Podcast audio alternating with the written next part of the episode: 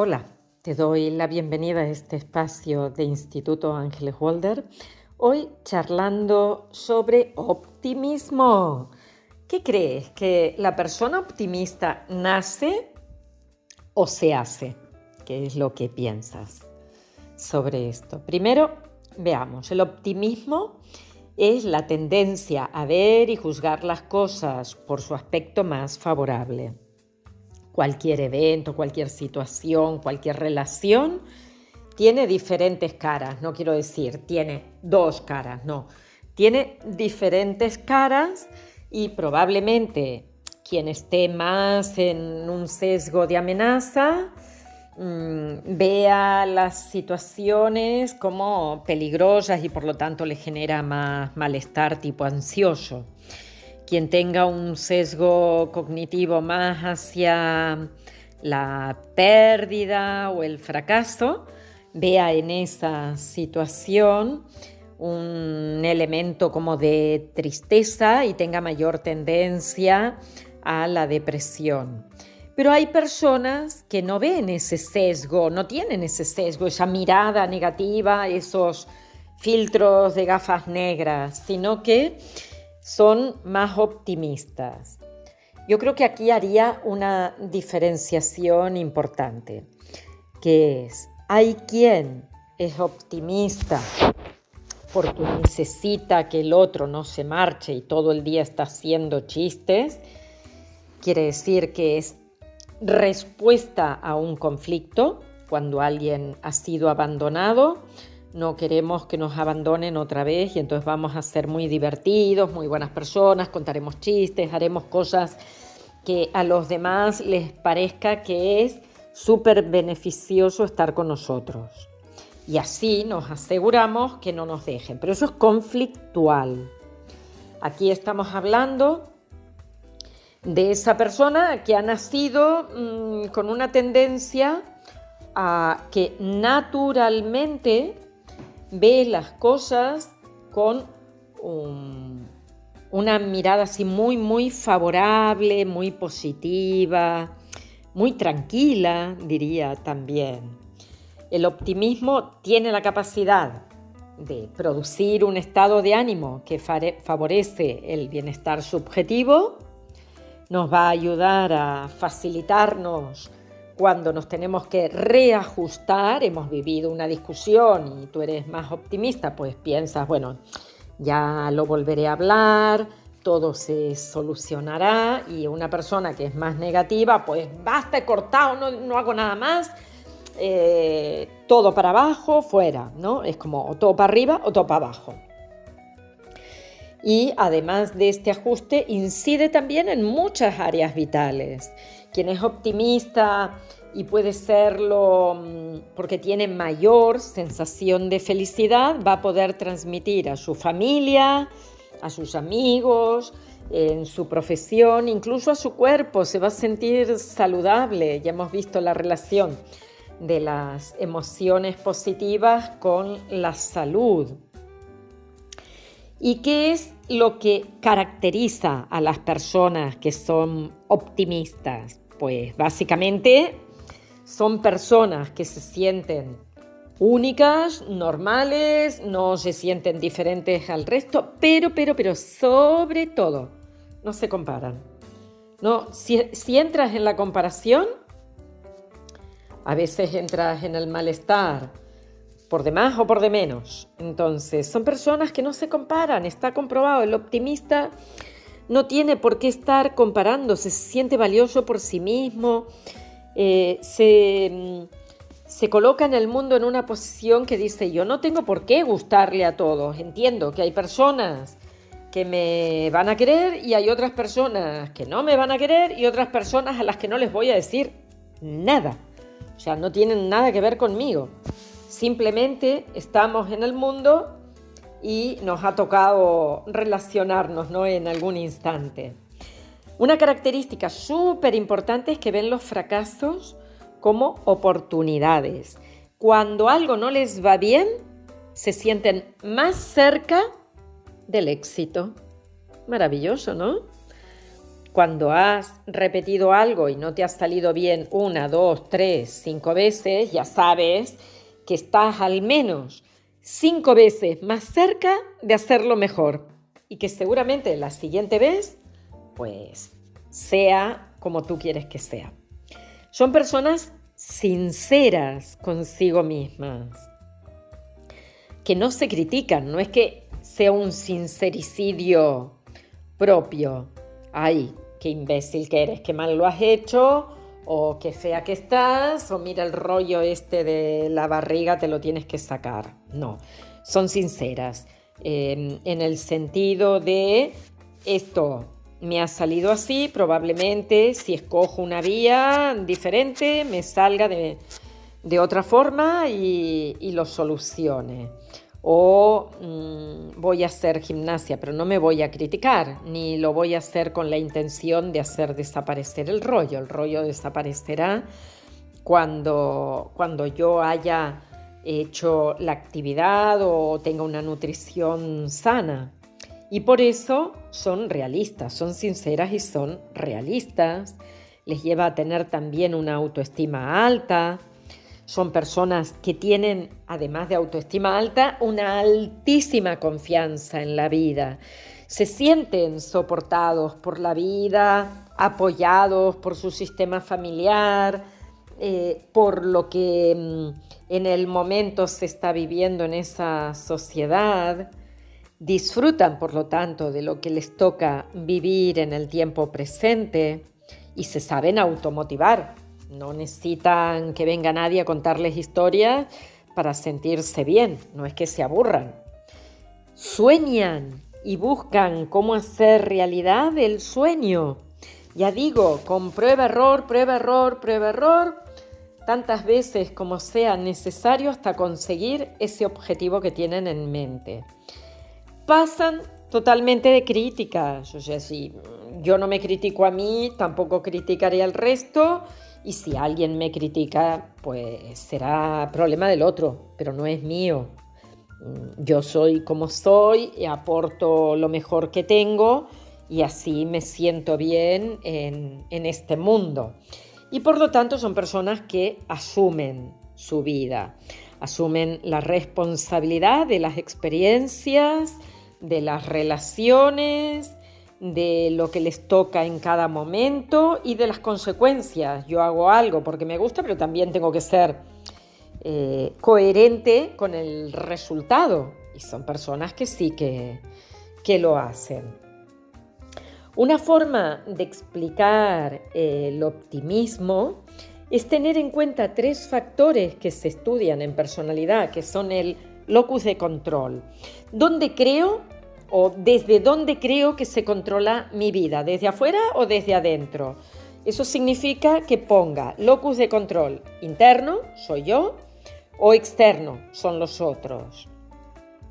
En la medida en que una persona considera que los acontecimientos se deben a los demás, poco va a poder hacer, ¿no? Por poco margen tiene para modificar al resto. Cuando alguien tiene las riendas del caballo, siente que lo puede llevar a donde quiera. Eso sería el locus de control interno.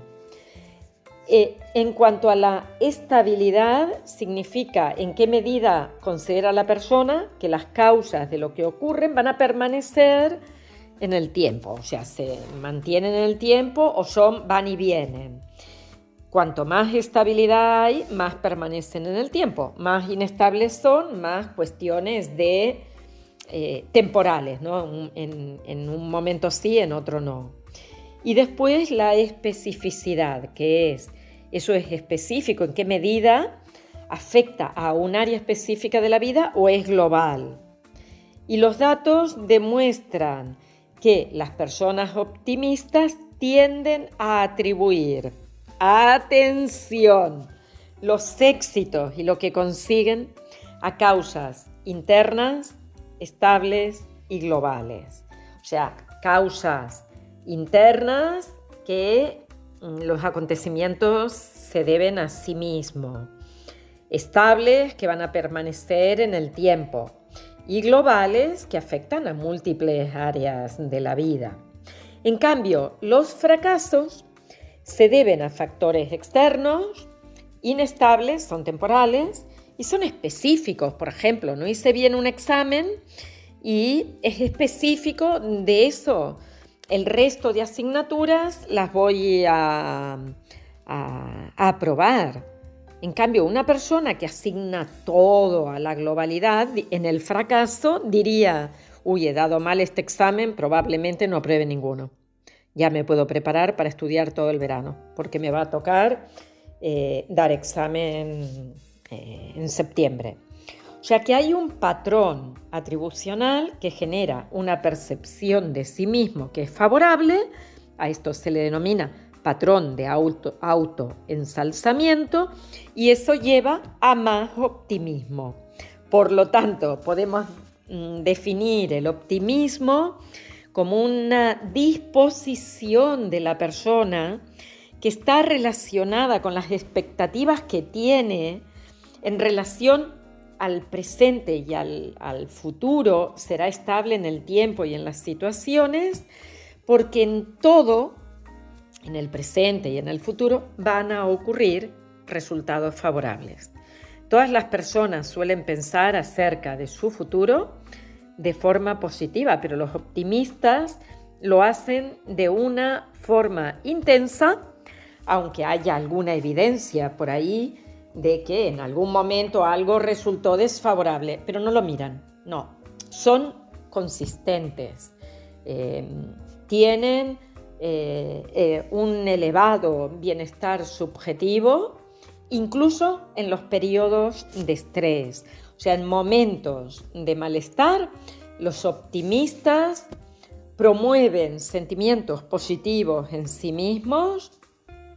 Hay un podcast sobre, sobre afectividad positiva, te recomiendo que lo escuches porque eh, forma parte de esto, ¿no? Promuevo en mí la sensación de bienestar, primero limpiando el, el malestar y de esa manera me ajusto mejor a los eventos que hay. Y por eso es que puntúan muy alto en bienestar subjetivo, pero es que esa puntuación les va a facilitar la vida en diferentes aspectos, en el trabajo, en las relaciones, van a tener más éxito académico, más éxito profesional y a su vez eso retroalimenta el que el sentirse Em, con que has conseguido esos buenos resultados, mm, te dan más optimismo.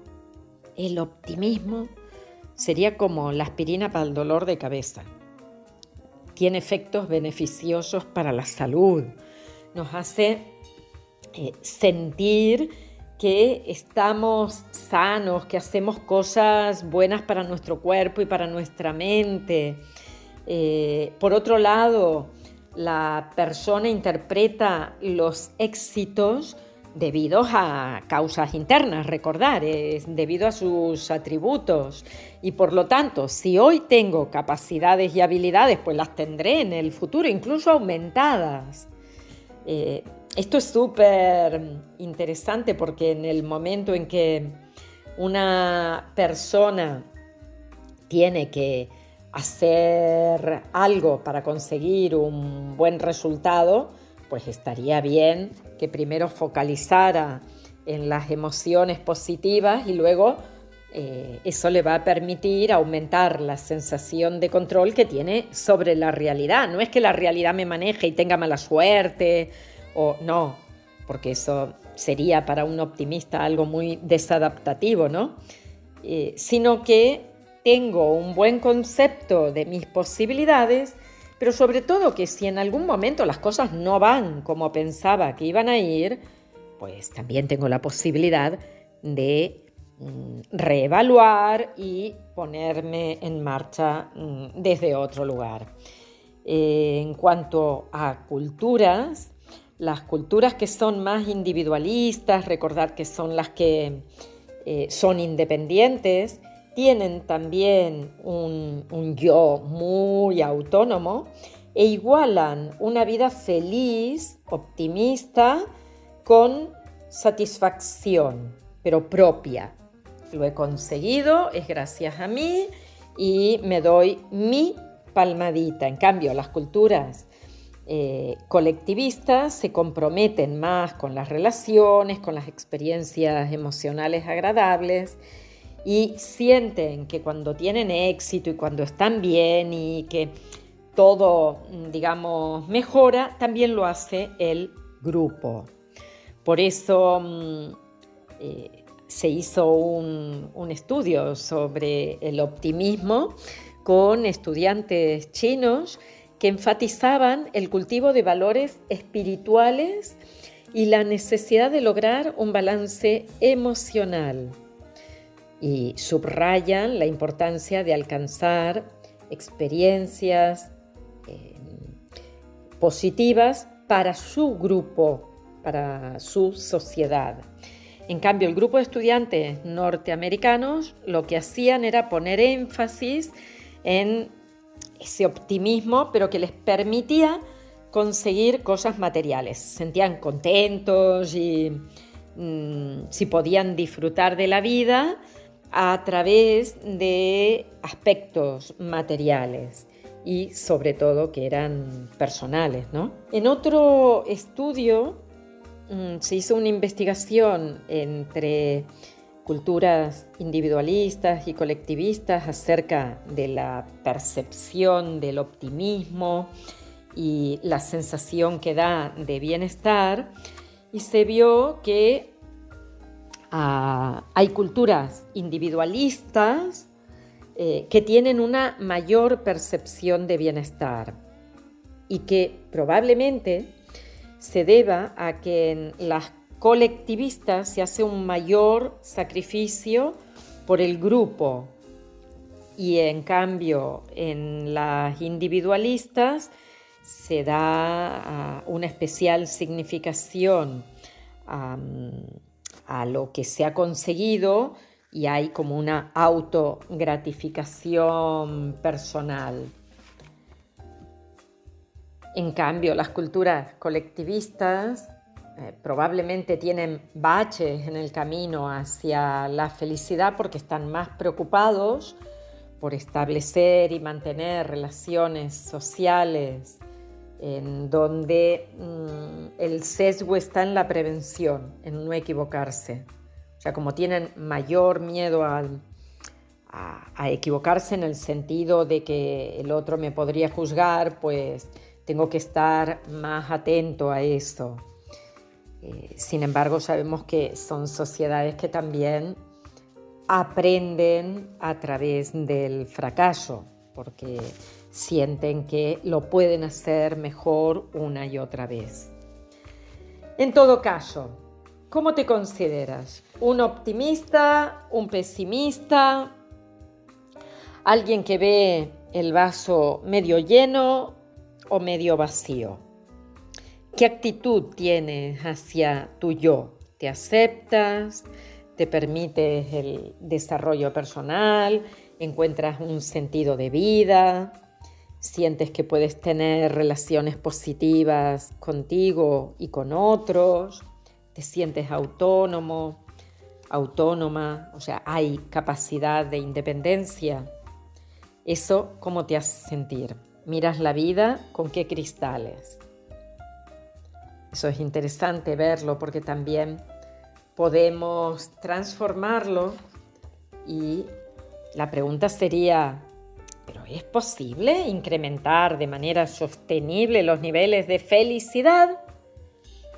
¿Puede haber un aumento sostenible en el tiempo? Sí, y se puede hacer a través de conductas autorreforzantes ya tenemos que ver qué valores, qué intereses, qué necesidades tenemos y darnos una oportunidad para experimentar ese crecimiento a nivel personal.